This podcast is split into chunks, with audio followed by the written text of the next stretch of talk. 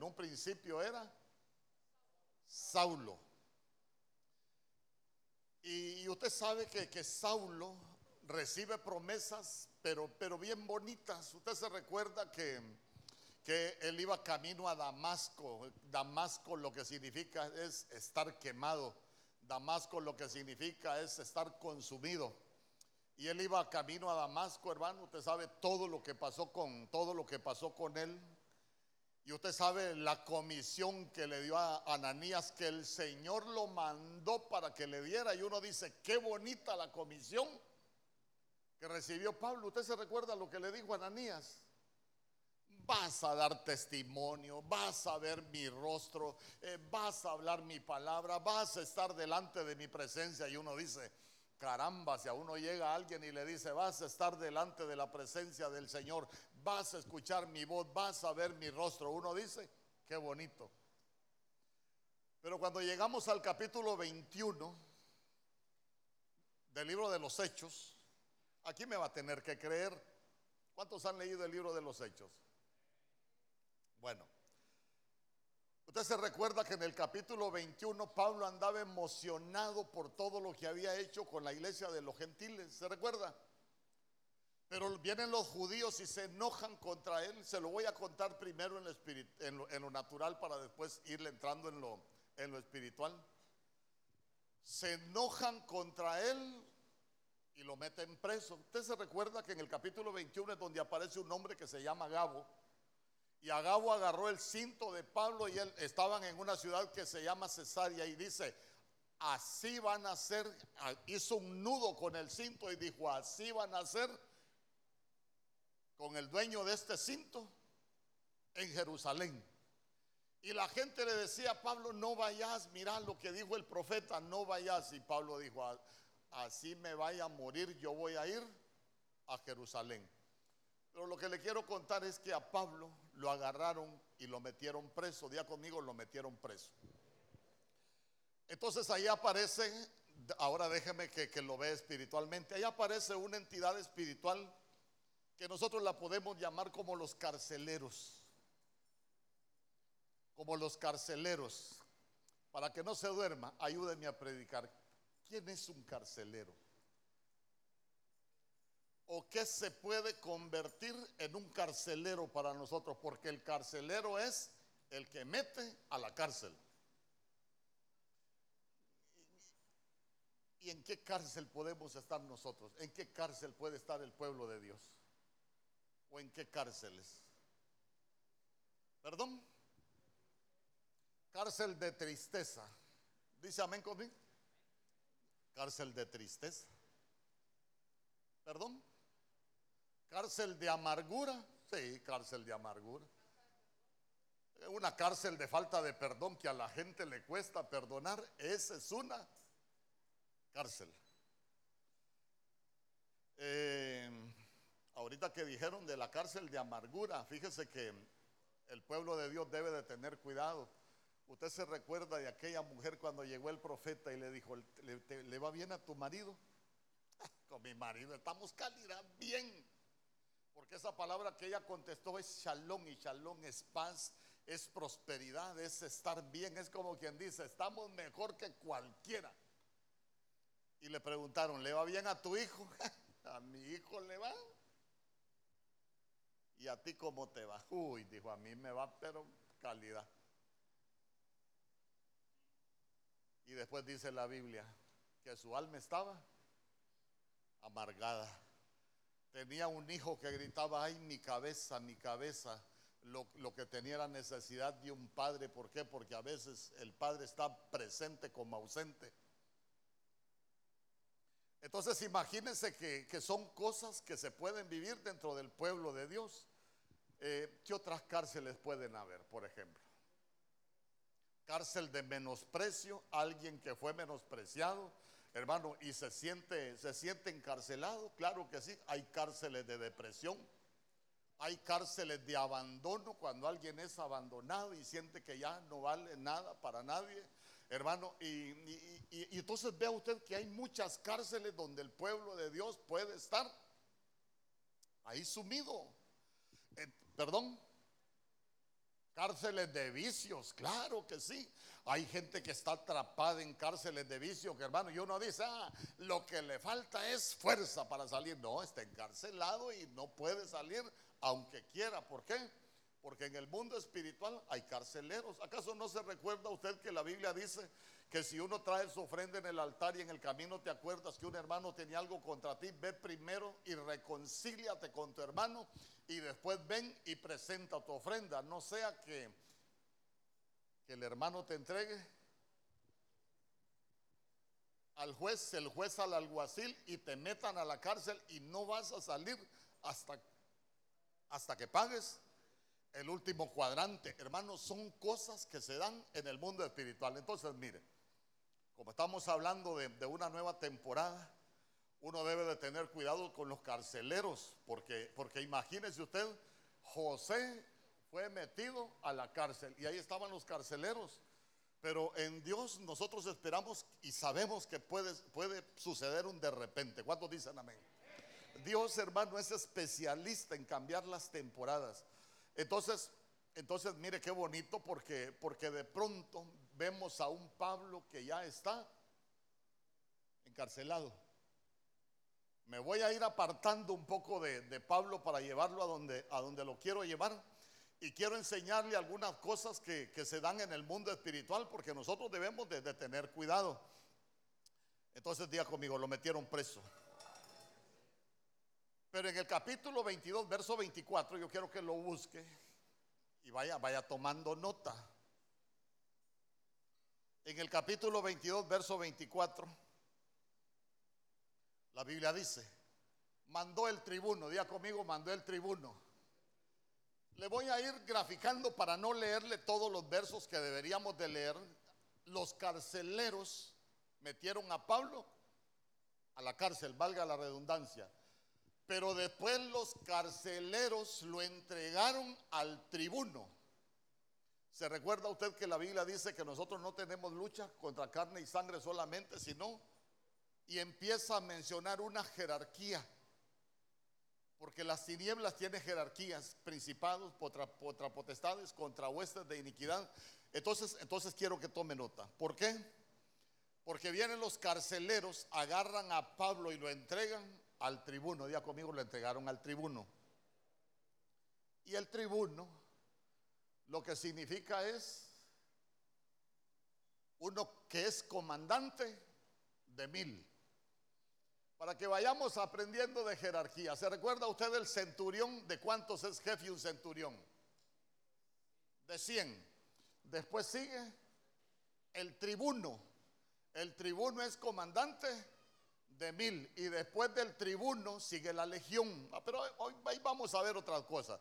Entonces vea usted cómo, cómo son las jerarquías y, y nosotros debemos de tener cuidado porque debemos de saber contra qué estamos peleando y contra qué nos enfrentamos, porque muchas veces nosotros peleamos batallas en el mundo espiritual y no sabemos contra quién peleamos. Ya conmigo lo entregaron al tribuno. ¿Y qué iba a hacer el tribuno con Pablo? ¿Qué iba a hacer el tribuno con Pablo? ¿Qué ordenó el tribuno? Léalo ahí. ¿Ah? Que fuese examinado. A ver, ¿qué es ser examinado con azotes?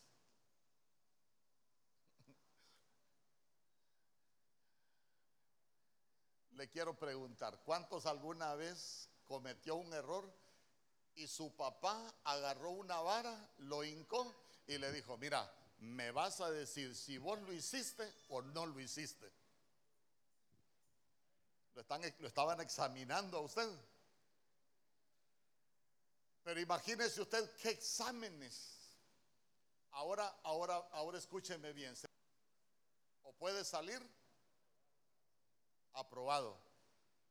Hermano, pero, pero vea usted que aquí ya no es solo estar encarcelado, porque él sigue encarcelado, nada más que ya lo entregaron a otra potestad, al tribuno. Pero ahora ya no solo está encarcelado, sino que ahora ya vienen azotes. Es como cuando la situación de uno, usted ora y de pronto ve que la situación no cambia, sino que ya empiezan a suceder otras cosas en la vida de uno, hermano, que uno dice, pero si estoy orando para que la cosa cambie a mi favor, ¿y por qué en vez de mejorar, empeora?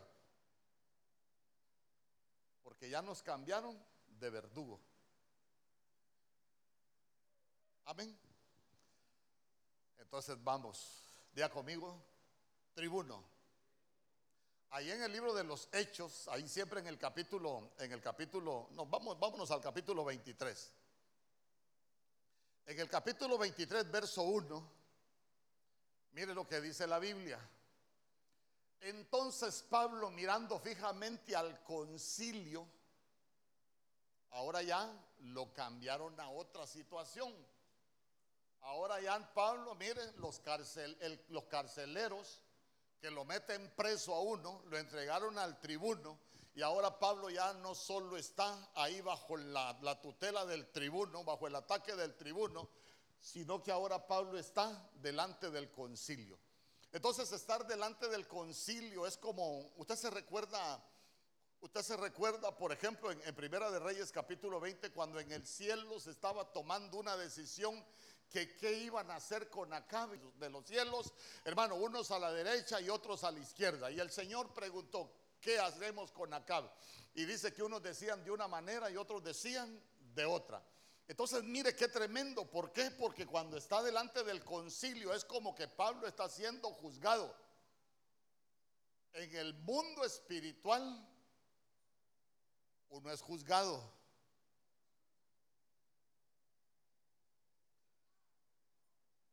¿Cuál es el problema? Que nos hayan culpables. ¿Y cuál es la ventaja? Que no nos hayan culpables. Entonces, mire qué interesante. ¿Por qué? Porque aquí ya tenemos a alguien que está siendo juzgado. E-, entonces, entonces, entonces permítame. Si a usted lo tienen en un tribunal, ¿qué sería lo más correcto? Si a mí me, están juzgando, ¿qué haría usted? ¿Le gustaría defenderse? ¿Sí o no? Ah, pero mire lo que dice el verso 2. Mire lo que dice Hechos capítulo 23, verso 12. El sumo sacerdote Ananías ordenó entonces a los que estaban junto a él que le golpeasen ¿Cuántos han tenido un problema y que muchas veces se les quita hasta las ganas de orar? ¿Se ha fijado que a veces uno cae en una situación tan terrible que uno sabe que está viviendo una situación terrible, que se han levantado un enemigo, hermano, y que usted quiere orar, pero ya no tiene fuerzas para orar? Ya se dio cuenta que en el mundo espiritual a uno le pueden tapar la boca para que uno no ore. Qué bonito hubiese sido que usted hubiese dicho, y Pablo alzó la voz y Pablo se empezó a defender, pero ya se dio cuenta que en el mundo espiritual le estaban golpeando. Las que nosotros tenemos, que la boca está, lo que nosotros confesamos, lo que nosotros hablamos. Entonces, entonces mire, vaya conmigo, los carceleros, después de los carceleros, el tribuno, después del tribuno, el concilio, ahí está el tribunal. Bueno, verso 12, 23, 12.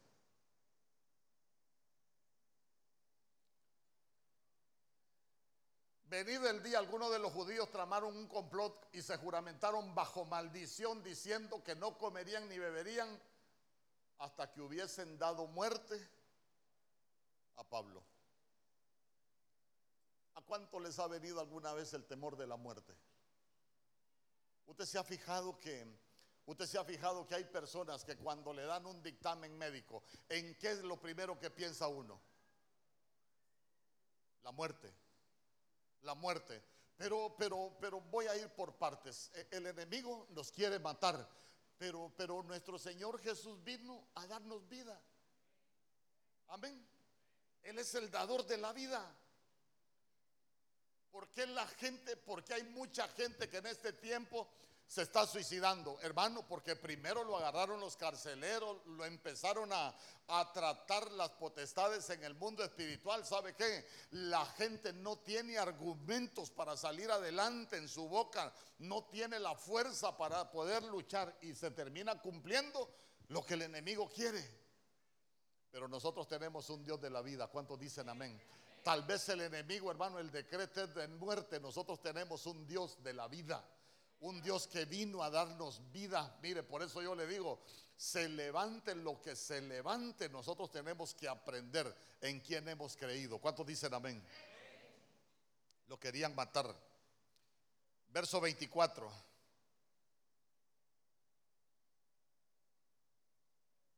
Verso 24. Y que preparasen cabalgaduras en que poniendo a Pablo le llevasen en salvo Ahora, ¿a quién lo llevaban? A un gobernador. Entonces, mire qué interesante.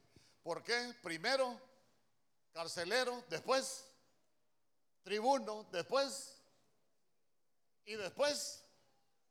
Entonces, entonces mire usted que, que la situación de Pablo, en vez de irse arreglando, ¿cómo se le iba volviendo cada día? Se le iba complicando. Amén porque cada día la potestad se volvía más fuerte, se volvía más poderosa. ¿Por qué? Porque ahora ya, ya está en manos de un gobernador. Voy a ir, voy a ir un poco rápido. Verso 2, verso 2. Pero capítulo 24, verso 2.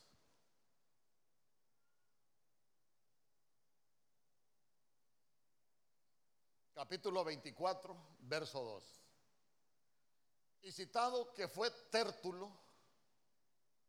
Y cuando este fue llamado, Tértulo comenzó a acusarle diciendo, como debido a ti gozamos de gran paz y muchas cosas son bien gobernadas en el pueblo por tu prudencia. Pero ¿a dónde, a dónde lo quiero llevar?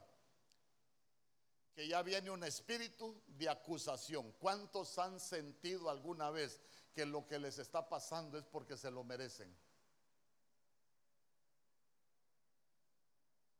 Le quiero preguntar, ¿cuántos hemos cometido errores aquí? Así que si alguien no ha cometido errores, hermano, venga, predique.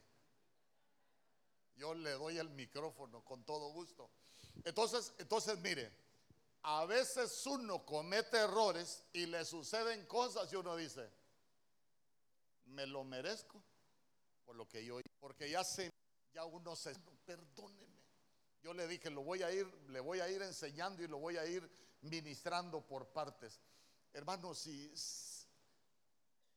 si el acusador sabe que pues ya no hay condenación. El sacrificio de Cristo Jesús fue para librarnos de toda condenación. El sacrificio de Cristo Jesús fue para librarnos de toda acusación. Pero vea usted que aún, hermano, el cristiano muchas veces se siente acusado. Ah, yo, yo sé que lo que estoy viviendo me lo merezco. Usted no se lo merece. Usted se merece una nueva temporada. Porque eso es lo que Dios ha hablado, eso es lo que Dios tiene para nosotros. ¿Por qué? Porque la Biblia dice que la senda del justo es como la luz de la aurora que ven aumento en aumento hasta que el día es perfecto. Sáquese de la cabeza lo que me está pasando, me lo merezco, porque ese es el acusador. Amén porque es, pues, es espiritual. Ahí, es donde, donde lo quiero llevar. Hechos capítulo 24, verso 2. Entonces, mire, sigamos.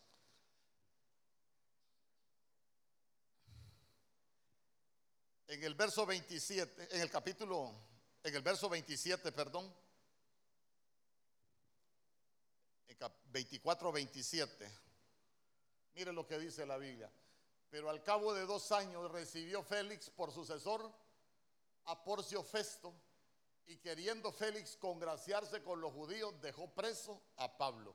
Eh, ¿Cuántos años llevaba preso Pablo y ahí? Pero dejemos a Pablo en paz.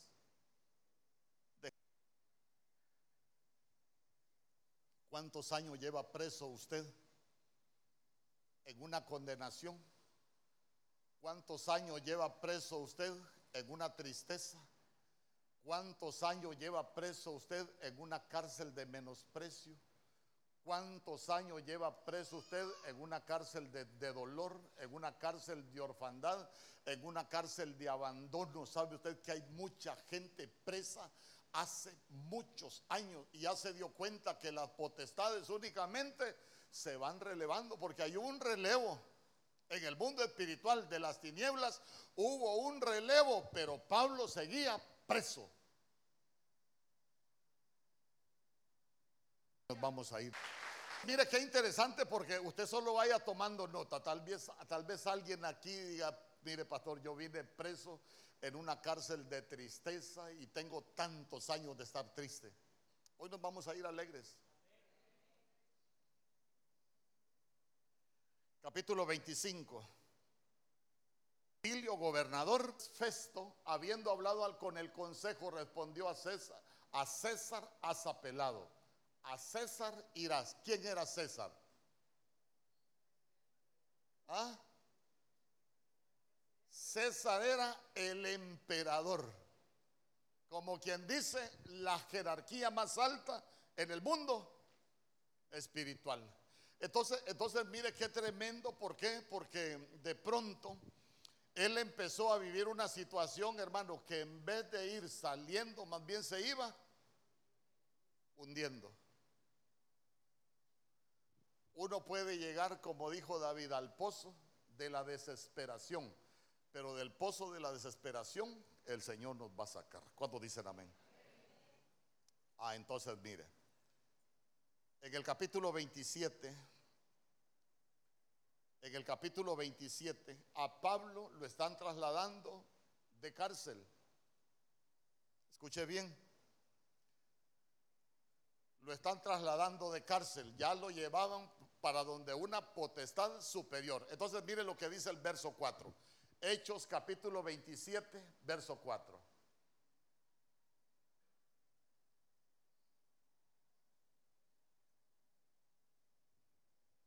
Y haciéndonos a la vela, desde ahí navegamos a Sotavento de Chipre, porque los vientos eran contrarios. ¿A quién se le han puesto, a quién una situación en vez de mejorar se le empieza a empeorar? Y uno, y uno ora y uno dice, ¿por qué si estoy orando la cosa en vez de mejorar cada día, empeora? Porque como estamos en un problema espiritual, entonces mire, estamos hasta sufriendo traslados en el mundo espiritual, traslados de cárcel, hermano. Y, las potestades van subiendo de nivel cada día los que se levantan en contra de uno. Entonces mire qué tremendo. Ya los vientos son contrarios. ¿Qué es que los vientos sean contrarios para uno? Ayúdeme, ayúdeme a predicar. ¿Qué es que los vientos sean contrarios? ¿Ah? Todo se nos pone en contra. Mire, en esto de que los vientos son contrarios, uno debe de tener cuidado porque cuando los vientos son contrarios, uno, uno, puede empezar a hacer cosas en sus propias fuerzas, uno puede empezar a batallar, a remar en sus propias fuerzas. Y lo único que vamos a terminar es cansados. Porque cuando los vientos son contrarios es cuando usted, hermano, en todo haya oposición. Usted quiere hacer algo, no le funciona. Usted quiere hacer otra cosa, no le funciona. Hermano, usted lo intenta y se va a dar cuenta que todo le sale al revés, todo le sale mal. ¿Por qué? Porque los vientos son contrarios. Y en el verso 6 que dice, mire, mire el verso 6. Ahí léalo usted conmigo. Y hallando ahí el centurión una nave alejandrina que zarpaba para Italia, nos embarcó en ella. ¿Qué pasó ahí? Cambiaron de barco. Ya conmigo cambiaron de barco. Entonces, entonces ya nosotros como que de pronto empezamos a buscar opciones humanas. Porque vemos que la situación cada día se nos pone más difícil y nosotros comenzamos a buscar nuestras propias opciones. Mire, hay pueblo de Dios que buscando sus propias opciones, cuando le falla la fe, va a terminar sentado en sillas de brujos o en mesas de brujos. ¿Por qué? Porque la gente se cambió de barco.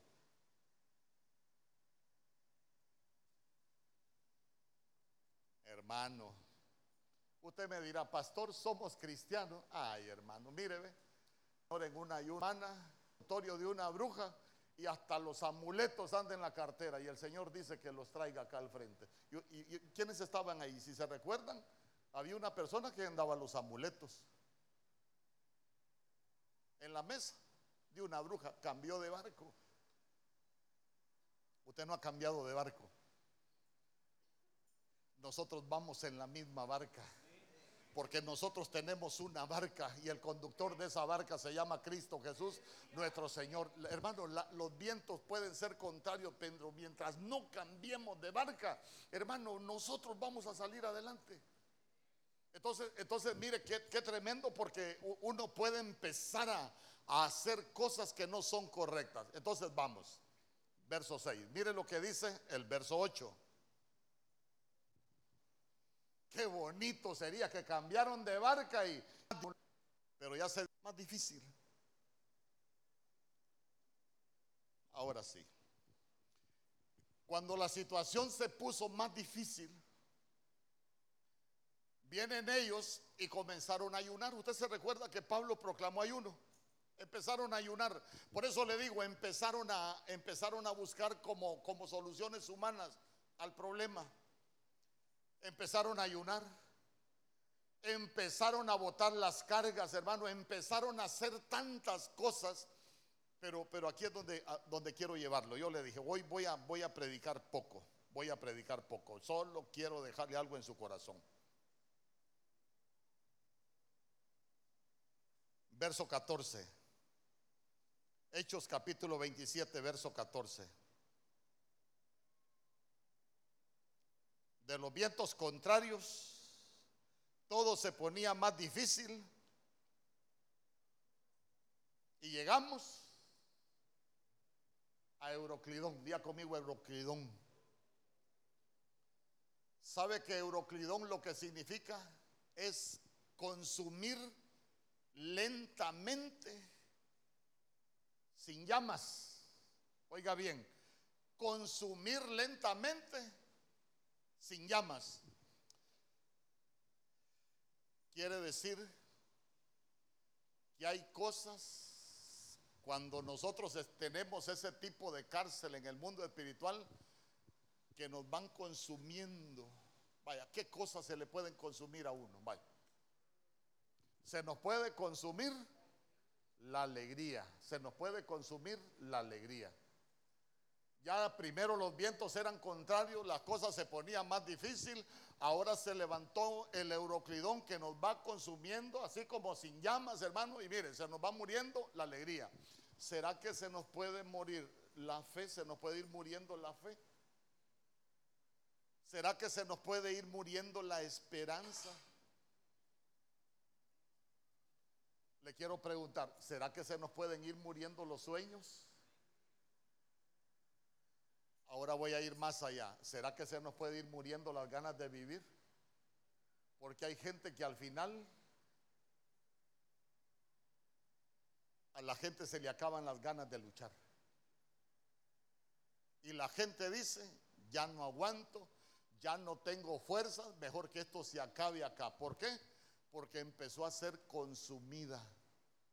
¿Sabe qué? Ya nos consumieron hasta las fuerzas de pronto ya nos vamos quedando hasta sin anhelo, nos vamos quedando sin que ya no tiene sentido, que el fin.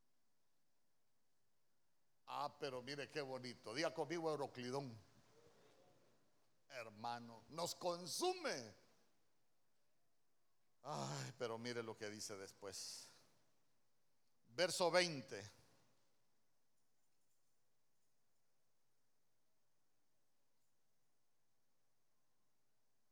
Verso 20. Y no apareciendo ni sol ni estrellas por muchos días, cuando ya no aparece ni sol ni estrellas, ¿qué pasó con uno? ¿Ah? Tinieblas. Y, y cuando nos cubren las tinieblas, ¿qué lo envuelve a uno? La desesperanza. ¿Sabe qué? Ahí sí ya, como que nosotros estamos llegando al fin. Dígale al lado, dígale al que tiene al lado, todavía no es el fin todavía no es el fin. Entonces mire,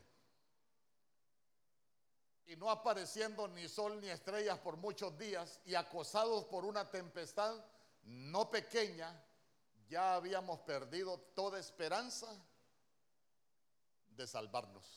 Ay, hermano. A veces uno va perdiendo la esperanza de recuperar algunas cosas.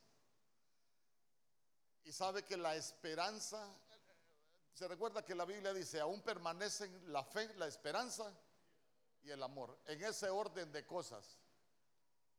Pero el mayor de ellos, y después, después del amor que sigue, la esperanza. Porque la esperanza son aquellas cosas que nosotros esperamos que sucedan en nuestra vida. ¿Y sabe qué? Y de pronto se nos va muriendo la esperanza cuando nosotros vemos el entorno, cuando nosotros vemos la realidad de lo que estamos viviendo. ¿Sabe por qué? Porque ya no nos brilla el sol. El sol es Cristo, hermano. El sol, el sol es Cristo, ya no nos aparecen los mensajeros trayendo los buenos mensajes. ¿Sabe qué? Empezamos a vivir una tempestad de vida. Y, y mire qué tremendo. Se va perdiendo toda esperanza de salvarnos.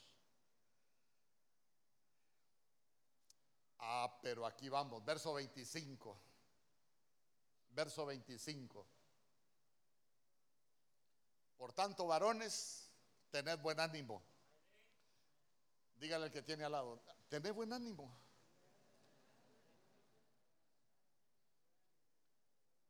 Porque yo confío en Dios, como Pablo está, como quien dice, ya uno no puede hacer nada. La situación está difícil. Humanamente ya nadie puede hacer nada. Pero viene el apóstol Pablo y dice, miren varones, tengan buen ánimo. ¿Por qué? Porque yo confío en Dios. ¿Y sabe qué dijo Pablo? ¿Saben qué? El ángel de Dios, ¿saben qué me dijo? El ángel de Dios es el mensajero. ¿Saben qué me dijo el mensajero de Dios? Que ninguno de nosotros se va a morir. ¿Y sabe qué dijo? ¿Sabe qué dijo Pablo? Así que como ya me habló el ángel de Dios, ya me habló el mensajero de Dios, suelten el timón.